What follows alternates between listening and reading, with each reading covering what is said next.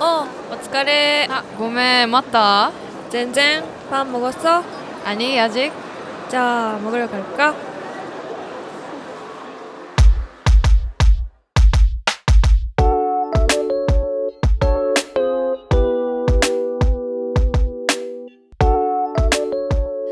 안녕하세요. はい、今日も始まりました。パンもごっそ第5回目。本日は はい本日は9月16日木曜日にシーズン2の最終回を迎えた韓国ドラマ「賢い医師生活」についてお話ししていきたいと思います。はい、もう賢い生活ね。私これ大好きなドラマでしたね。本当にもはいうこれはね、あのネットフリックスね、あので登録されている方だったらそのランキングとかで見たことあるかなと思うんですが、ちょっと今回はあの私ちょっとあの賢い医師生活ロスなのでちょっとその余韻に浸りたい。プラスあのこのはいはい。賢い医師生活ファンのえお友達をめちゃめちゃ増やしたいというあの気持ちのもとからあのすごい、はい。賢い生活がいかに素晴らしいドラマかということをお話ししていく回になっております。もう完全にナナミによるナナミのための賢い医師生活レビューってことですね。はいそのあそうですねまあレビューっていうかその、いまだ見てない人がもうこのポッドキャスト聞いたらもう見る見ずにはいられないみたいな こうはいはい紹介はい。はいあのポッドキャストにしていきたいと思います。はああ、そうなんですよ。実は私、見てないんですよこい、れ。そうなんですよ。もう何回私が見ろと言ったことが。でもまあちょっとね見始めてくれてるんだよね。そう1シーズン2までだよね。2までやってて、1の3話か4話見てうんなんかやめちゃったんだよね はい愛号ですねこれは本当にもう。愛号ですかねはい本当ですよもう。ということでね ちょっとはいけんちゃんだよ。えっ、と、もうね、これはね、もう今日聞いていただく方で、まだ見てない方、えっ、と、みきちゃんと同じ目線で、あの、聞いていただけるようになっておりますので、お楽しみに。はい私も楽しみにしてますはい。ではではでは、えっ、と、まずですね、この賢い私生活の、まあ、あらすじといいますか。はい。をあの簡単に話すとあの5人のお医者さんを巡るお話なんですよね。うんうんうん。はい、で私個人としてはもうこの5人が好きすぎてでそれがゆえにもうこのドラマを好きになったと言っても過言ではないぐらいなんですうよ。ーん。そう。でえっ、とえーその一人一人の、まあ、お医者さんについて、まあ、そのどういう性格なのかとかそれぞれ、えーとはい。はいどのあの科の担当のお医者さんなのかみたいなことをちょっとお話ししていきますのでちょっとその人物像を想像しながらはい聞いてみてください。はーい。はい。ではまずえイ・イクジュン先生ねこの人、ね、イクジュン先生。そう、はいちょっと今言いづらいんだけど。うんイクジュン。イクジュン先生ね。で、あのはい。チョ・ジョンソクさんっていう俳優さんがやってるんですけれども、うんうん。まあ、この人はねすんごいお調子者なのね。おー。もうだから後輩のこともめっちゃあのあだ名で呼んだりとかめっちゃいじるしああのあわかった。いたねそういう人。ちょっとあれだっけ？小太り？コメントりとかそうだね。個人的にはあのラグビーの、ラグビーだっけ？のあの五郎丸選手になんか似てるなっていう。はいはいはいはい あー思い出した思い出した。見た目のん。そう。人ででこの人はそういうお調子者なんだけど、うん。あのねこの人本当に頭がよくってへえそう。あの、えー、とお医者さんになるためにその医大を出なきゃいけないと思うんだけど一応その設定では首席で入学して首席で卒業しているんだよ。この人。そうなんだ。なんかそんな感じに全然見えなかったわ。そう。そんな感じ見えないでしょ。で、うん。なんとその肝臓移植のもう名医とされている人なのね。そう。でカラオケでも歌うしなんか大学時代はすごいクラブにも行くしみたいなことやりながうん。ら成績もトップでお医者さんになったらもう移植の名医っていうね。もう本当に。本当にこんな人実在するのかなみたいなね感じなんだよね。あそうなんだ。うんうんそうそう。でなんかこれだけ聞いたらさなんかこう、うん。本当に独身貴族まっしぐらみたいな感じにイメージすると思うんだけどそう実はねそう、うん。実はあの一回結婚しているんだよね。て、うんと子供も今小さい息子が一人いてで、うん。えっ、と今は離婚しててシングルファザーっていうねはいはいはいはい。独特ななんつうの境遇っていうかなんかまあちょっと私は最初あー。あ意外と思ったんだよね。うーんなんかそういう一面がなさそうに見える系のキャラなのかな？そうそうそうそうなのよ。あそうね。でえっ、とまあこの子役のこの子供役の子がウジュっていうんだけど、その子役の子はすごいあのね今までずっと子役やってきたとかっていう感じじゃなくてー。あの本当に素朴な男の子がこのウジュ役をやってるのよ。へえあそうなんだ。そう。でなんかさ子役ってさなんかうん。あのすなんかこうちょっと気持ち悪いぐらいにこう大人に気使える子が多いイメージない？なんかあーそうだね。あの現場の空気読んでる感とかね。そうそうそう。でなんか「おはよううございます。お疲れ様です」みたいな。いるよね。いるいる。私も仕事でそういう子いた。すごいな。しっかりしてるなって思うけどね。あーそうね。そうね。ん。そう。なんだけどこのウジュ役の子はあの YouTube に私は上がってて知ったんだけど、あの、うん。いわゆるまあオーディションみたいなのがあってあの一つこう、なんていうの？セリフを一つこう課題として渡されててで、うん。えー、と今日はそのあの覚えてきたセリフをこうお話ししてもらおうと思うんだけどどう？ぞ覚えてきた？みたいなこと言ったらなんかもう、うん。無言で首振ってえーなんかもうちょっと忘れちゃったみたいな。そういう感じなんだ。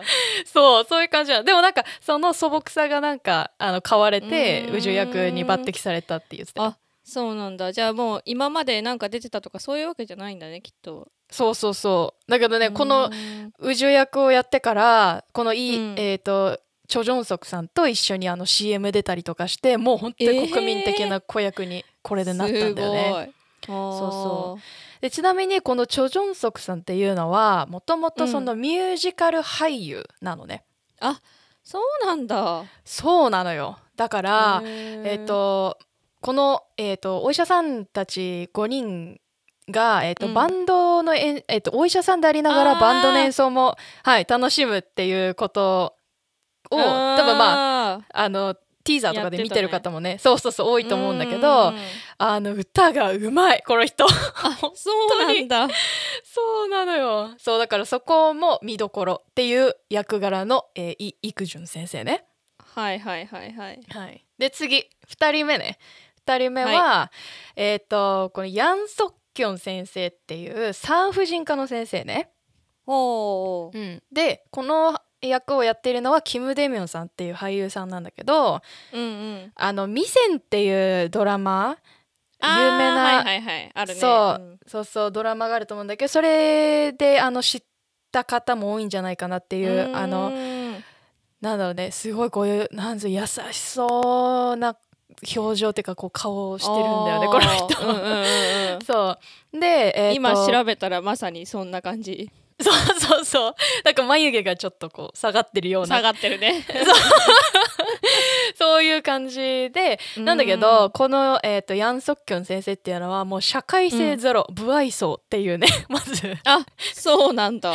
そう。だからあの後輩のあのレジデントの子たちとかになんかあ先生、うん。一緒にあのお昼行きましょうよみたいなこと言われてもあ、うん。えっ、とあのなんか用事があるからじゃあねみたいなこと言って実は一人でカフェで、うん。あの動画見ながらご飯食べてるみたいな、ええ なんかちょちょっとあれだねあのうん、はず外れ者みたいな感じだね。そう。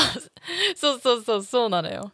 なんだけど実は人一倍人の気持ちが分かる人ですへえそうなのよ。でめっちゃ優しいしなんかこうもう思いもつかないような気の使い方とかをするわけ。あーはいはいはいはい。例えばあ待ってダメ。これ例えばって言ったらネタバレになっちゃうから 言うのやめときますね。そうねやめた方がいいな。そうね。まあでお母さんのことも大事にしてるしあの他の人のことも、あのちょっとまあなんだろうな。あんま興味なさそうに見えるけどあのめっちゃ後輩のこととか友達のこととかもすごい考えてるっていう先生。はいはいはい。そうそう。ヤン・ソッキョン先生ね。うん。でえーっと3人目ね。3人目に行きますよ。うんうんうんえー3人目はキム・ジュアン先生。で、はいはい。この人は胸部外科その胸っていうか心臓とかああいう、あーうんうん。そうそう。の、えー、と手術とかがすごいこうできる人でこの人は助教授じゃなくても副教授。で、うーん。あのそうこの病院でもあのなんだっけな。その課課長って言えばいいのかな？その胸部外科の課長になってるんだよね。じゃあ結構お偉いさんポジションってこと？そうなのよ。おー。そう。でえっ、とこの役をやっているのがチョン・ギョンホさんっていう役者さんなんだけどうんうん。とこの人はあれね、うん。あの少女時代のスヨンさんでしょ、はいはいはいそう。うんうん。ともう長く付き合っててでもそれを、ねあのそうね。どっちももう公開しててあの、うんうんうんバラエティ番組とかでも もうあのすごいこう突っ込まれたりいじられたりしてるっていうねお互いに。うんうんうんうん。ねなんか最近もうすぐ結婚かみたいな騒がれてたりねそううそう。そうなのよ、ん。っていう人がやっててで、えーとうんこの役柄に関しては、あのものすごい厳しいのね人にも自分にも。そう。だから 例えばエレベーターでじゃあ後輩に会うとするじゃん。そうすると,、うんうんえっ、とあの患者さんは今こういう状態だけど、えっ、と次にこうしようと思ってます。そしたらどうなるかな？はい3秒以内に答あー。みたいな。はいはいはいはい。えて。そうそう。典型的な厳しい上司だ。そう典型的な厳しい上司で。でそれで答えられなかったら、ヒヒントくださいみたいなこと言ってまあはい次会う時までに答え答え考えておいてくださいみたいな。あ そうーめっちゃ厳しいの、ね、後輩にはね後輩からはねちょっとねうん怖がられちゃうタイプね、そうそうそう怖がられちゃうタイプなうん。のそうだからでもまあ一見そうやって冷酷に見えるんだけど一番情がつくって、ああそうなんだ。そうなのよ。であのこの役では、えー、とその肝移植のメイであるイイクジュン先生と同じ、あの故郷が同じで、えー、と高校とかの時からずっと友達っていう。あーはいはい。あーそれは12話でなんかやってたの思い出したあ 思い出した。そうそう、うんうん。でなんかそうやってあのあこれちなみにソウルの病院での話なんだけど、うん。そのキム・ジュアン先生とそのイ・イクジュン先生はその地方から出てきてるのね。はいはいはいはい。そう。でなんかこういうクールなイメージなんだけどお母さんとかと話すとめっちゃそのサトゥリあのあー、えーなんていうんだっけ？方言。そうそう。方言がめっちゃ出て、なんかそこのギャップも 私としたらなんかちょっと 面白いしなんか可愛いなみたいな。そうそうそうそう。でえーっとねたまになんかこうおっちょこちょいしたりとかあとなんかねあの自分の、えーっとつデスクの引き出しにめっちゃチョコが入ってたりとか、そう。OL かいみたいな、へーうんうんうん。そうとかね。あとはみんなでご飯食べる時にもうめちゃくちゃもうほんとむさぼりた食うかのようにもう食べるぐらい食べることが好きだったりとか。へえあそうなんだ。そうそう。なんかねこう冷酷に見えるけどそういうなんかちょっと人間っぽさみたいなのもあってこう憎めないいい人って感じ、なるほどね。そうそうそう。はいちょっと長くなりましたね。はい。はい。愛が伝わっってきます。て、はい。愛がねすいません。で4人目ね。4人目が、えーアン・ジョンウォン先生で、うんうんうん。えー、とこの人は小児科の先生、うんそう。でえっ、とこの小児科の先生なんだけどなんかねえっ、とこれちょっとこれは真実かどうかわかんないんで知ってる人がいたら教えてほしいぐらいなんだけど、うん。あのドラマ内でその韓国にはその小児科医がめっちゃ少ないみたいな。ソウルでもあなんかそうなの？そうそう。なんかソウルでもなんかこ、うん。なんか難しい手術とかができるような小児科医の人はなんか数名しかいないみたいなセリフが出てきたりするの。へー。うんうんうんうん。そうそうそう。だからあの一応なんか設定ではすごいその小児科医ではすごいもうし、みんな知ってるみたいな他の病院の人たちの間でもこう有名みたいな設定。あーあそうなんだ。そうそうそう。で、うんえっ、とコナン・ジョンウォン先生の役をやっているのがユ・ヨンソクさんっていう俳ユヨン優さんソクさん。はいはいはい、はいでこの人もミュージカル俳優出身あなんだよね。そうなんだ。ミュージカル出身の人多いねやっぱね。そうめっちゃ多いの。この5人の、えー、と俳優さん以外でもあのサブメインのキャラの人たちとかでも、あのミュージカル俳優の人たちが結構いる。あーそうなんだ。そうなのよ。で、うん。えっ、とまあだからなんて言えの？こう舞台でこう培ってきたものをこう映像で発揮してでこの賢い医師生活を、に出ることによって有名になった人だったりとかもいるしあそう。でまあこの4人自体もあの一応設定でも40代だし実年齢にも近いっていうのもあって、まあそのキャリアもまあ長いっていうこともあるからそのもうほ出てるほ人ほとんどがすごいもう実力派俳優なんだよね。ーあーそうなんだ。まあでも確かにあのーちょこちょこ他の映画見てるとあこの人見たことあるみたいな、うん。なんか主役で他の映画やってるのはちょっと私は見たことなかったけど、すごいなんか演技派の人たちが主要メンバーだから、うん。なんかね見てて面白いだろうなと思ってた。そうねそううね、ん多分このユ・ヨンソクさんは日本の方ででまたそのネットフリックスを登録している方だったら一番こう、うん。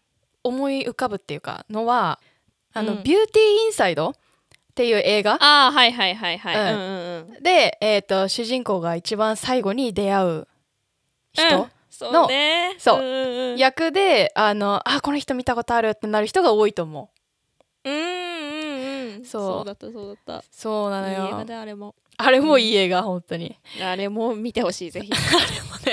あれは見たんだね。ね。あれは見た。あれは見たのね。パクソジュン出てるから見た。そうだね。パク・ソジュン出てるうんね、うん。えっ、そうとで話を戻しますよ。はーい。で、えー、とユ・ヨンソクさんがやってるやつ。ででこの小児科医のアン・ジョンウン先生っていうのはもう本当にね優しくて子供のその患者さんといつもあの外来で来る子たちとなんかこう同じ目線でこうんうんう遊んであげたりとかして、でその子供もこうキャッキャキャッキャあの嬉しがってるんだけどなんかね、うん。もう明らかにその遊んであげてるアン・ジョンウン先生の方が気分良くなってるっていうのがめっちゃ伝わってくるの。本当に。かわいい。いやもうそうなのよ。だって「もうえいぐうん。えいぐえいあいちゃるそう」とかさ「おうち」みたいなもうほんとで出来合いなのよそうそうで自分がそのあの手術した子とかその ICU にいる子たちとか、もうそういうのをもう全員、自分の子供っていう風にあの考えてるっていうセリフが、へーそうあったりとかしてそうなんだ。当にもうねもう韓国中の女性っていうかもう本当にこのドラマを見た女性全女性がもう自分の子供のパパになってほしいって思ったと思う 本当に。ああそうなんだ。じゃああれか、ジョンアン・ジョンウォン先生推しは結構多かったんかな？多いかもね。なんかねこの5人の中でもね結構あの、うんうん。それぞれあのなんつうの、こだわりだったりとかその意見が強い人たちが集まる中でこのアン・ジョンウン先生がなんかこういいよいいよってこうしてあげるっていうポジションなんだよねこの5人の中でも。へー。あそうなんだ。そう。本当に優しいんだね。そう友達にも優しい人。うんうん。本当に。なんだけどあたまにうん「何?」っていう時がある。たまに。そうなの？そうこの人若干潔癖症なのね、ああはいはいはいはい。そう。だからこの5人であの一つのテーブルに集まってみんなでご飯食べようとかっていうシーンがあるんだけど食べる前にうん。めっちゃテーブル拭いて、もう もういい大丈夫だよとか言われたりとかして。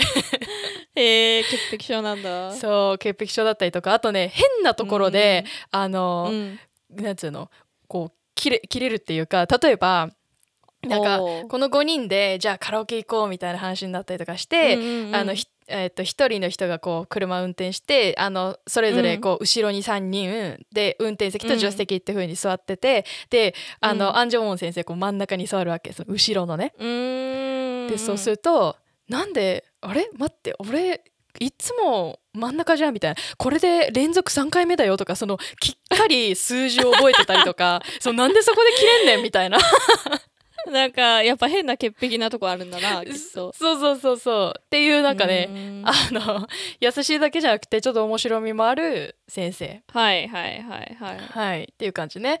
で最後。5人目ね、うん。えー、5人目はチェ・ソンファ先生っていうこの人だけ、あのこう一点女医さんなの。はいはい。はいはい、うんうんでええっとそうだよね。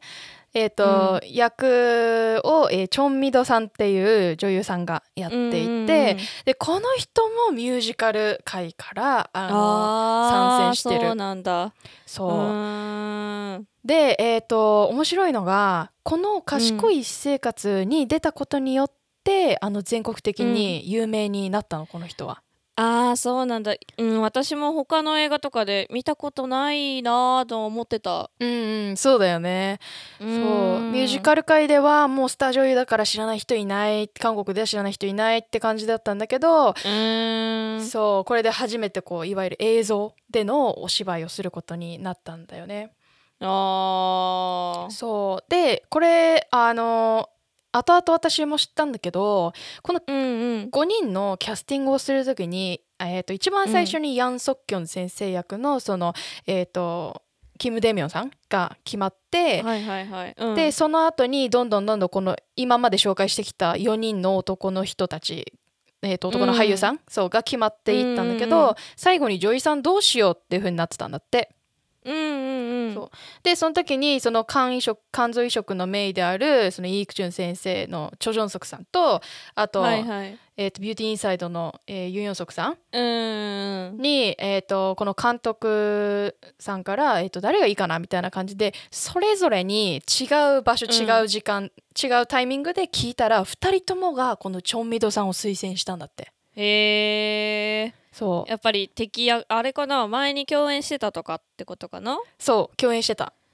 あーで敵役だなって思ったんだねきっと2人とも。そう。でもうあのうん監督さんはもうその2人から話を聞いてもうあの、うん。もうすぐに OK もうじゃあキャスティングしようって言ってすぐに決まったみたいああそうだったんだ。そう。へえその監督さんもかっこいいよねそれがさ。確かにね。なんうんか自分の中で、もうこの2人が言ってることだったらうん。確実だろうっていうのがあったのかね、そうそうそう。だからさ、うん。その信頼関係みたいなとこもすごいし2人ともがこう、ん。推薦するっていうだけあってすごいこうハマり役だし、なんかすごいははい。ゾクゾクっとした私はそれを話を聞いた時。あーそっかそっか。そうそうそう。でえっ、とそのチェ・ソンファ先生はうんうん。どんな役柄かっていうと、もう根っから勉強が大好きで、もうめっっちゃ真面目なのねこの人。あーなんかうん1話からそんなイメージあったわ。そうそうそう。であのなんだろうすごい純粋だしこう、うん。なんだろう誰からも嫌われないんじゃないかなっていう役柄なんだよね。あーそうなんだ。そう。でこの人はあの神経外科医、うん。そのまあ、いわゆる脳関係のあの、うんうんお医者さんなんだけどあの、うんうん。なんだろう手術がやっぱり多いのね。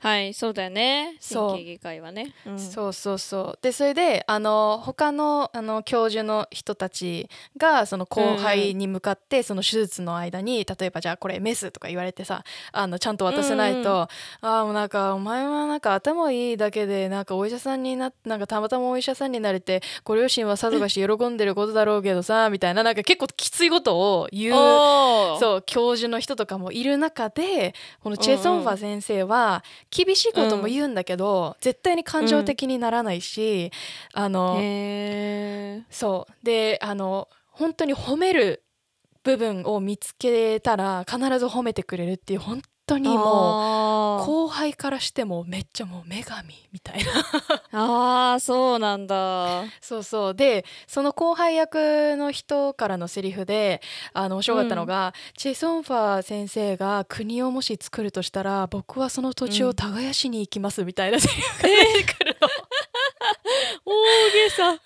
そう。だからそれぐらいもう後輩からは慕われてるあのああそうなの業者さん。ねそうそうそう、でプライベートではあの週末に一人でキャンプに行くぐらいキャンプが好き。そうだそうだ。それ見たななんか。そうなのよ。でキャンプ好きだったりとか、あとはもううんめっちゃ音痴なんだけど、歌めっちゃ好きなのね。えでもミュージカルスターなんだよね？あそう。のチョンビトさんは。本当はねチョンビドさんはめっちゃ歌うまいんだけど、チェ・ソンファの役としてはめっちゃ音痴な役なの そうなの？だかえらなんかうん。違う話になってこれもうサクセスストーリーみたいな。ミュージカル女優へのサクセスストーリーみたいな。そうだね。もうチェ・ソンファからのチョンミドになるストーリーみたいになってるけどね。ねえ。そうそうそう。でまあそのだからバンドをさやるからそのバンドでの演奏の、あのシーンとかもあるんだけどうん。す なんかねもう逆に歌がうまいからちゃんと気持ち悪い、あの音程で歌ってくれんだよ。あーすごい。逆にすごいよねあれってね。そう逆にすごいなと思いながら見てて。うんでもなんかもうそれでもこう憎めないすごいこう可愛げがある先生。あー。はいはいはいはい。そうそうそうそう。っていうえーっとこの5人ね。ちょっと長くなりましたけれども、ね。うん。熱のこもった説明ありがとう。ありがとうございます。もうでこの彼らはね あの韓国の、えーっと東大ソウル大学の医学部、はいはいはおい超エリートだね。そうもう超エリートだよ。本当に。もうだって、本当ね。うん韓国なんてさまあ日本もまあねその学歴は大事とかって言われてるかもしれないけど、うん。もう本当にもう比べ物にならないぐらい学歴社会じゃん。そうだね。本当みんな勉強なんかもう部活とかもせずに勉強してるもんね。そうそうそう。で、うん。その中でソウル大学に行けるってこと自体がすごいししかも、うん。その医学部に入部できてるあ入学できてるっていうね。うんうんうんうん。そう。で、えー、とこの医学部に1999年に入学して以来この5人は仲いいの実は。はいはいはいはい。そう。でえっ、とまあその何？5人のことをククズってみんな呼んでるのね。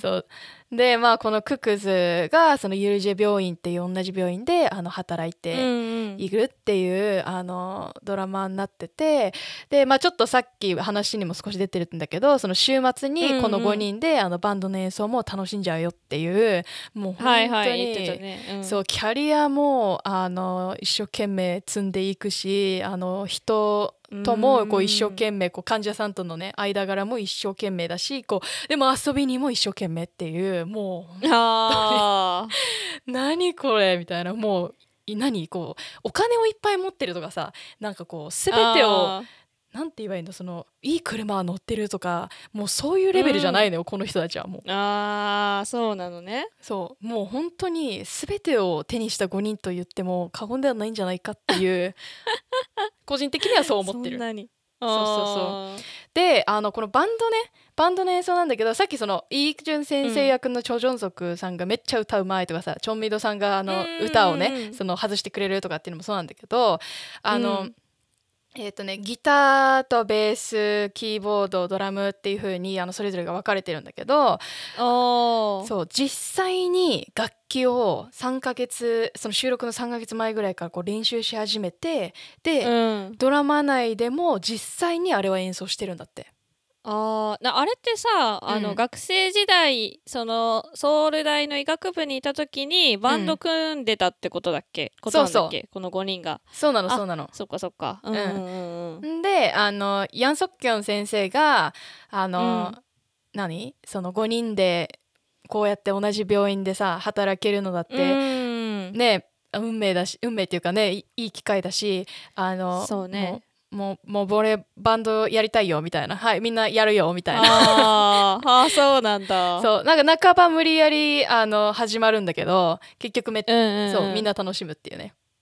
うーん。そう。でこれがさそのドラマ内でも、まあ、演奏は楽しめるんだけど、まあ、一応それはさ、収録だからまあなんだろう、うん。こう余裕ありげにこう演奏してるしあのはいはいはい。なんだろうなこうまあ一応こう綺麗になってるというかじゃん？そう。えそれは何？ドラマの中でうん。ミュージカルじゃないけど普通に、じゃあバンド週末集まろうみたいな感じでバンドで練習してるのが流れるってこと、ドラマの中で。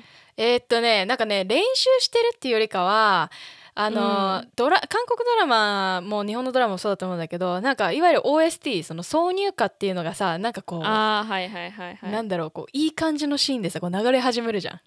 うんうんうん。そうでこのえっ、とそのな流れ始める曲をこの人たちが演奏してるっていう,、こう映像と音楽がこう一緒に流れてくるわけあーそういう感じなんだそうそうそうあのなんとなくそのうん。えその回の内容とその時の歌詞がこうちょっと連携してるっていうかなんとなくこうな彷彿とさせるような歌詞のものだったりとかっていうのも面白いポイントだね。あーなるほどね。そう。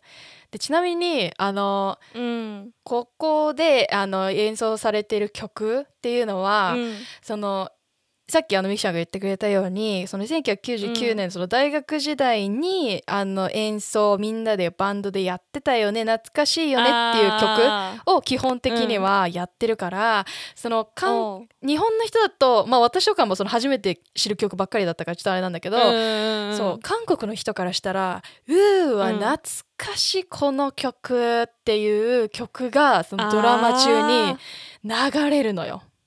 あーなるほどね。夏メロが。夏メロが。だからまあうちらでいうそのうんいわゆる昭和歌謡だったりとかもうはいはいはいはい。そう。であのなんて言えばいいの？なんかこう今の時代だとさ割となんかなんだろうな。ボカロを聴く人はボカロ聴くけど聴かない人は聴かないとかさ、なんかこう本当に全員が知ってる曲っていうのがこう少なくなってきているじゃん。うんうんうん。そう。だけどあの本当になんだろうな川の流れのようにとか なんか 知らない人いないみたいな、ねミリオンセラーみたいなねそうそうそう、曲はがあのこうなんつうの選曲されてるからもおうもう韓国でその時代をこう過ごしてきた人にとってはもう本当もうもう好きにならざるを得ないみたいなドラマなんだよね。あーもう自分を重ねてるみたいな感じになるんだろうなきっと。そうそうそう。多分そうなんだようね。そう。でねでねでこのねうん。また演奏がねあのーうん。ドラマ内でもそうなんだけど実は YouTube で一回この5人生配信してて。えー、あーそのチャンネルがあるの？賢い私生活みたいな。えーとね賢い生活じゃなくて TBN だかチャンネル絞ってやつだったと思うんだけど、そう、ん。それを通してあのうん生配信しててでその時にあの生演奏してるのよ、この5人。ああそうなんだ。そう。でその時はそのドラマでは感じ取れなかった、もう緊張感とかあのあのチョンミドさんとかあのうん。たあ確かそのベースもこれの賢い私生活を機に始めたのかなああそうなんだ。そうだから今までやってたとかじゃないからその生配信でもう失敗できないしみたいな感じでもうめっちゃ緊張してんの えー、かわいい。そう。でもうその大人が本気でもう緊張してでももうこう本気で取り組んでいてっていう、だからああそう決してめっちゃ演奏うまいなっていう感動ではないんだけどすごいなんかね、うん。熱い見てて。あー。でもあれだね。きっとうん。ドラマを見てからそれ見た方がいいね、そうね。ドラマ見ないで見ちゃうと。も感情移入してうん。うんうんうんそうだね。えなんかこの人たちなんか一生懸命バンド演奏してる何みたいにな。っちゃうねえみたいな。ああーってだけになっちゃうね。そうそうそうそうっていうね、うん。まあだからうん見てくれた、うんうんまあシーズン1見た後に見てくれてもあのわいいなあって、うん、なると思う。ね。そうそうそうでそうね。でこのバンドがあの演奏している曲も、うん。あのそうやって懐かしの歌っていうのもそうだしああの、ここでえっ、となんつうの？オリジナルでそのチョンミドさんはさ本当は歌うまいじゃん、うんうんうんうん。そう。で、えー、とチョンミドさんがあのなんていうの？オリジナル曲で出してる OST とかもあるのよ。あーあそうなんだ。そうでまあその歌詞とし歌詞も、うん。あのこうシーズン2まで見終わるとうわーってなる歌詞になってて。あーそう。なんだ。重なってくるんだねストーリーと。そうなのよもう本当にもうね。どこまでゾクゾクさせるねんっていうね。曲でもゾクゾクできあーそうるなの。そうなのよもう。本当に。でねでねでねでね、うん。これがあのまあいわゆるお医者さんたちの、まあ、物語ってことでまあはいはい医療ものでしょ、みたいな風に思ってる方も多いと思います。そうね。大体がお涙ちょうだいじゃんみたいなね。そうそうそうそう。なんだけど、うん。まあ、私もなあのあまり見ないのねその医療系っていうのは実は。うんうんうん。そう。でなんかちょっと苦手だしなんか映像的にもね あんまり、うーん。なんか血いっぱい出てくるし、しみたいな。うんそうだね。そうそうそう。なんだけどあの確かに医療ドラマ、医療系のドラマだしあの、なんかまあ患者さんがこう手術してなんかあうまくいかないとかうまくいったわとかあとはなんかこうそのいわゆうん。る生死についてこう、あのこういう考え方もあるよねみたいなそういう場面だったりとかもある。もちろん。うんそう。なんだけどそれ以上にもうこれはあのなんつうの？ラブコメでもあるしヒューマンドラマでもあるしそのそうだね病院のことだけじゃなくってそのなんだろうな自分と親とかその家族でのあり方だったりとかそう。あとはその友達とか男女の友達とかあとはその、まあ、いわゆる、恋愛っていうこともそうだし、まあ、いわゆる結婚、あと子供とかもう本当になんかいな人生の全てが詰まってるっていうか。ほうほうほうほう。いやもうねそういうドラマなのでね本当うに、まあ、私は本当に見てて気分が悪くなるシーンみたいなのは一回もなかったこのドラマ。あーあんまり悪者が出てこないあドラマってことかな。いやそうなのよこれは。あーはい。登場人物みんな愛せちゃう系ね。そうみんな愛せる本当に。あーはいはいはい。はいまあてな感じでちょっと長くなりましたがあのこのようはない。ドラマになっております、なのでぜひぜひあのシーズン1から見ていただいて。であの シーズン2がねあのちょうど終わったんであのこう待たなきゃいけないってことがなくなったじゃん、これってさもうシーズン2で終わりとかって決まってるの今？あーえっとねシーズン1の終わりの時には来年会いましょううん。みたいな感じで、シーズン2ありますよっていう風に終わったの。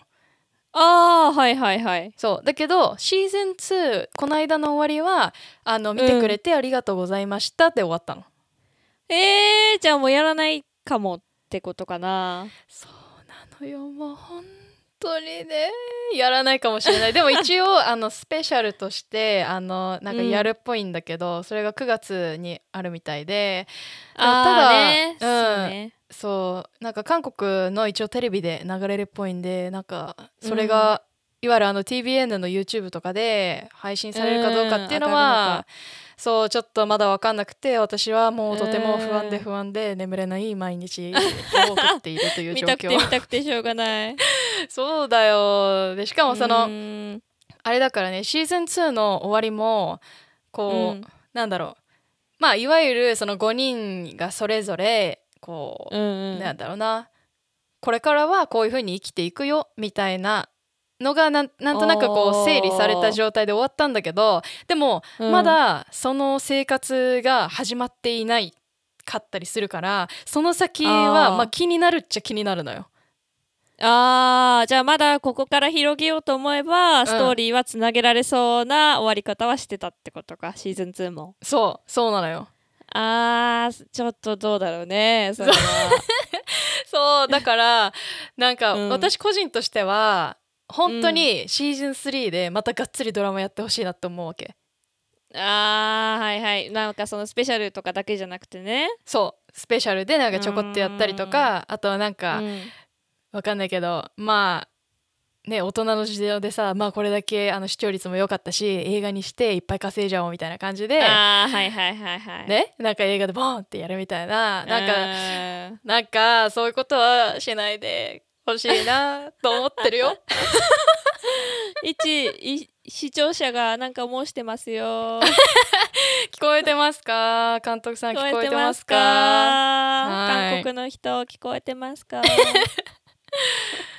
はい。ちなみにうんうん。この賢い私生活の、えー、と監督さんと脚本脚本家さんがはいはい。えっ、とすごいあの有名なタッグなんだけどあーねなんかねいろんな番組やってる番組っていうか結構昔からやってるよね、そうなのよ。で、うん。あのイ・ウジョン脚さんっていう脚本家とシン・うん。ウォンホさんっていう監督さんなんだけどうん。もともとこの二人あのバラエティ出身なのよ。そうなんだ。バラエティなんだ。そうバラエティ出身で、うん。であのドラムでこう初めてそのドラマの脚本とか監督をするっていうことに挑戦した有名なタッグ。あそうなんだ。そうなのよ。で、うんえっ、とそのむミキちゃんがさっき昔からあのドラマやってくれてるよねっていう話があったと思うんだけど、うんそうあの賢い私生活の前に、うん。あのゆ韓国ではもう知らない人がいないドラマ「応答せよ」シリーズっていう、はいはいはいはい。そうドラマをあの一番最初に撮ってうん。韓国では有名になったんだようね。ん。あれはほんとすごい大ヒットしてたよね。もう大ヒットよ。で、うん。これあのネットフリックスにも全部載ってるんですけど、うん。うん。うん。そうこれが応答せよ1997、いはい。応答せよ1994応答せよ1988っていうまあこれあの最後の数字は年代なんだけど、うんうんそうこの3つが、うん。あの応答せよシリーズのドラマになっていて、うん。そうであの実はこの応答せよ1994にはこのユ・ヨンソクさんあの小児科医の先生役の人も出てたりしてあそうなんだ。そうでちなみにその後にうん。脚本家の人が、えっ、とチョン、えー、ボフンさんっていう方に変わってはいるんだけど応答せよの後にあの賢い監獄生活っていう、えーとネットフリックスではそう刑務所のルールブックっていう題名で、違うんだよね。そうあると思うんだけど、うん。これもあのその監督さん同じで、でここ、ではうん。あの胸部外科のあのチョン・ギョンホさんいうああのキム・ジョアン先生役のチョン・ギョンホさんーがうん出てたりして、あーじゃあ結構同じ人キャスティングしてるんだね。こうその賢い私生活でも。そうそうそうそうそう。だからこういわゆる長い付き合いじゃないけど、うん。の俳優さんもいたりしてからの賢い私生活っていうところにもなんかあーすごい信頼があるんだなとか思って。確かにそうだねそうそう。でちなみにこの応答せよシリーズ3つ見て、うん。でその後に賢い監獄生活見て賢い生活っていう順番で見ると、うん。そのそれぞれそうん。の1作前に出てた人がカメオ出演してるとか、あー。あと応答せよ。そう。で有名ずっと母親役をやっていた人が賢い生活でも母親役でちょいえー、出るみたいな、あーもうこれシリーズ見てる人からしたら胸熱だね。だいぶ。そうもう胸熱なのよ。もうこれうん。半端ねえのよ本当に。もう全部見なきゃやん そうもう全部見なきゃいけない。ちなみにこの応答せよはうん。私その1994と1988の2つ見てるんだけど、うんうん。こうもうねめちゃくちゃ長い。本当に。え？どういうこと ?1 話が長いの？えっとね36話ぐらいあるんだよ ?1 話何分？1話どんぐらいだったっけな？でも40分とか1時間ぐらいあるんじゃない？あーあれだ。スカイキャッスルパターンね。そんなスカイキャちょっと短いけどそうあの 何何十話 20, 20話超え30話超えみたいなね。えそうそうそうそういう感じなのよ、あーはいはいはいはい。木金ドラマとだからまあかそういう感じだったかな、あ多分ねそうだと思う、ねうん。そうそれでねちょっとまあ見るのがねこううわ長いなとは思うかもしれないんだけど、うんうんうん。そう順番に見ていくとあの必ず報われるんで。努力は必ず報われますか？そう努力は必ず報われる 本当に。でしかも、か。うん。賢い生活に到達しなかったとしても、そのうん応答せよ1994で、うん。あのこれあのね1994でもあのたまたまだけどお医者さんになる人が出てくるのね役で。はいはいはいそう。でその後の199 1988でもお医者さんになる人が出てくるんだけどその1994でお医者さんになった人が1988でお医者さんになった人の先輩みたいな感じで出てきたりするんだよ。あそうなんだ。なんか全部つながっとるやんみたいな。そ同じ世界線の話みたいな感じ？そうなのよ。そうそう。だからその時系列。はいはいはい。そうもうあのなんつうのこう追ってっていうかちょっと考えてみるとうわうわこれってもしかしてみたいな。あそうなんですよ。だからねこれやめられないんだよねなるほど本当に。ね面白いね。そうそうそう。なんかさそういう小説とかあるじゃん。短編がいくつか入ってて結局実は全部つながってたみたいな、ああそうそうそうそう。面白いよねもうね面白くてしょうがない。だから、あの私はねその一応い応答せよは2つ見てて、うん。あのでも1997とあと賢い監獄生活はまだ見れてないのね実は。ああはいはいはい。そう。でこのあの賢い私生活までのこの流れがあるとかっていうのも、うん。あの知らなかったのね最初見た時は。あそうなんだそうだからもう私は今本当に賢い生活が私の生活からなくなってもう全然賢くない生活になっちゃったから もうこの応答せよ1997からもうちょっと見返そうかなと思ってる。ああーそうなのね。そう。だからねあの今あの賢い生活ロスになっている方々おすすめです。あー今からでもまたうん。ね、楽しめるっていうことだね。他の応援応答せよとかでね そうそうそうそうそう。う、ーん。はい、もうそういうね本当にあのなんつうのドラマの中でも楽しめるしそのあのなんつうの俳優さんだったりとか女優さんとかその監督さん、脚本家さんの間柄だったりとかその流れみたいなのももう全部とにかくひっくるめて楽しめる。はいそれがはいはい。賢い生活 このドラマでございます。はい。熱量は本当に伝わりました はいあのなんかもうねちょっともうあーこの人うるさいなと思ってる人もいるかもしれない。ですけどなんかぜひぜひあー気わかりました。見ますになるなっ見ます見てねますつってね。あそうそうそうそうもうそんな感じでもいいんであの見てくれたら幸いでございます。はいはい頑張ってみます。はいでは今日もありがとうございました。はいありがとうございました。はい、踊るんよきかじ。アンニョン